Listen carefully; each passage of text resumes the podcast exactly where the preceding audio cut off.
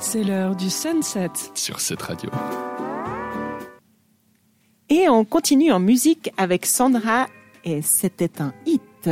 On part direction Copenhague, capitale du Danemark. Son port, sa gastronomie, ses groupes de musique, dont le célèbre groupe Aqua. Ça vous dit quelque chose, Aqua? Ouais. Oui. Aqua. I'm a J'avais le CD.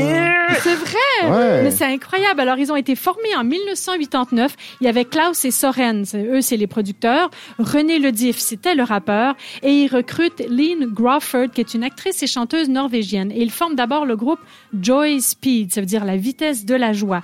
Alors, ils ont signé avec une maison suédoise et ils sortent leur premier single qui s'appelle Itsy Bitsy Spider. Alors, je sais pas si ça vous dit quelque chose, mais c'est comme la comptine pour enfants. Alors, en anglais, c'est itsy bitsy spider climbed up the water spout. Down came the rain and washed the spider out. Out came the sun and dried up all the rain and the itsy bitsy spider. Mais en français, vous la connaissez, ça vous dit quelque chose, cette air-là? Oui. Ouais. C'est Mais- Gypsy l'araignée. Ah, Gypsy. voilà. Mais voilà. oui. Et c'est ça, donc l'araignée Gypsy monte à la, gouttière. Tiens, voilà à la pluie, Gypsy tombe par terre. Mais le soleil a chassé la pluie.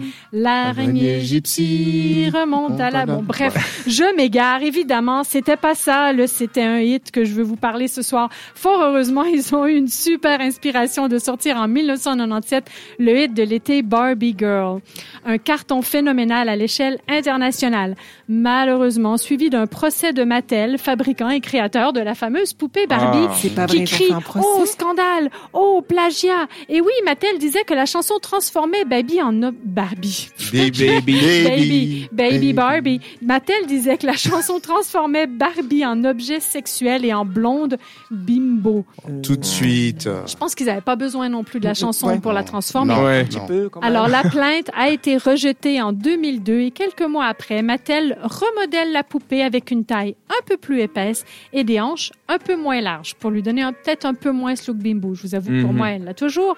Mais bon, toujours est-il que, ironie du sort, Mattel utilise depuis 2009 la rythmique de Barbie Girl pour ses publicités à la télévision. Excellent. Comme quoi? Ben comme quoi, et on l'écoute tout de suite, c'est Aqua et Barbie Girl sur cette radio.